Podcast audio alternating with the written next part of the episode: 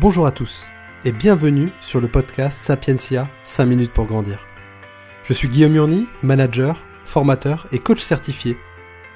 Chaque semaine, en vous donnant des outils simples et efficaces, je vous offre la possibilité de prendre 5 minutes pour vous. Un objectif flou conduit inexorablement à une bêtise précise.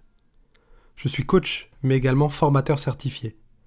Cette phrase, on me l'a enseignée dans mon parcours de formation de formateur. Elle est d'ailleurs plutôt simple à comprendre. Si je ne connais pas la capacité que je veux développer dans une formation, alors comment je peux déterminer l'itinéraire pour y parvenir?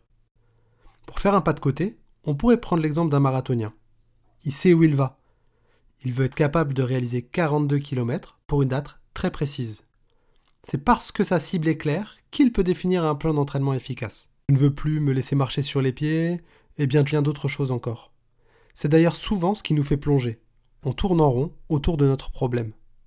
C'est un peu l'effet lampadaire. Il éclaire mon problème et je ne vois que dans cette zone pour chercher une solution. L'idée, c'est d'élargir le spectre lumineux pour aller chercher ailleurs. Un constat négatif, c'est souvent le point de départ, mais ce n'est pas encore un objectif. Pour commencer, posez-vous la question de ce que vous voulez. Si vous ne voulez plus vous laisser marcher sur les pieds, alors vous voulez quoi à la place? C'est quoi le comportement que vous voulez développer? Je veux être capable de répondre de façon posée quand je suis mis en cause au boulot. Voilà l'exemple d'un début de réflexion. À partir de cette idée, posez-vous la première question. Pourquoi ai-je envie de développer ce comportement? Il y a quoi derrière? Par exemple, je peux avoir envie de ne plus me laisser marcher dessus parce que ça nuit à ma carrière. Ou alors parce que ça nuit à l'estime que j'ai de moi-même. Ou encore, quand je me fais marcher dessus, je ne réponds pas, mais j'ai une colère qui monte en moi et qui déteint sur ma vie perso.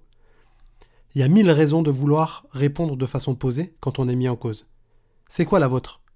Pour votre objectif, trouvez votre motivation profonde. La deuxième question que vous devez vous poser, c'est celle de la cohérence avec vous-même.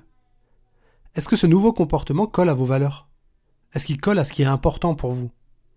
Si par exemple, je veux être capable de renvoyer quelqu'un dans ses 22 sèchement quand je pense qu'il me marche sur les pieds, alors que j'attache une importance fondamentale à la bienveillance, on voit directement que ça pourrait coincer à la mise en œuvre. Souvent, on tente de se fixer un objectif en fonction de ce que l'environnement attend de nous.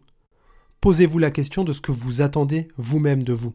Ensuite, vous pourriez vous demander si cet objectif dépend de vous. Dit comme ça, ça semble être une évidence. Bah oui, comme c'est mon objectif, ça dépend de moi. Mais c'est souvent un peu plus compliqué que ça. On a tous tendance, dans des situations de stress, à renvoyer la balle chez le voisin, à mettre le pavé dans son jardin. Je veux plus que Gérard me parle méchamment en réunion. L'objectif qu'on se fixe, c'est de faire avec la situation telle qu'elle est. Je peux pas empêcher Gérard de me parler méchamment. Ça dépend pas de moi, ça dépend que de lui. En revanche, je peux aller voir Gérard et lui expliquer où est la limite de ce qui est acceptable et de ce qui ne l'est pas pour moi. Ensuite, il en fait ce qu'il veut. Mais j'aurais fait ma part pour que ça se passe bien. J'ai grossi un peu le trait pour que vous compreniez bien ce qu'on cherche à faire on cherche à reprendre le contrôle d'une situation qui nous échappe. Et, ce changement, il commence par nous-mêmes. Qu'est-ce que je peux faire ici et maintenant pour que les choses changent? Ça peut passer par se dire que certaines choses ne dépendent pas de moi et que c'est ok, que ça me va. La question suivante que vous pourriez vous poser, c'est celle du contexte. À quelle situation je fais référence? L'objectif ici, vous l'aurez compris, c'est de sortir des généralités.